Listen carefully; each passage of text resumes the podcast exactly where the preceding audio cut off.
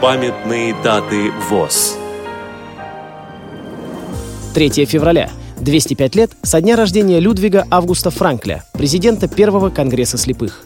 4 февраля. 135 лет со дня рождения Валентина Николаевича Бочкарева, историка, доктора исторических наук, профессора. Программа подготовлена при содействии Российской государственной библиотеки для слепых –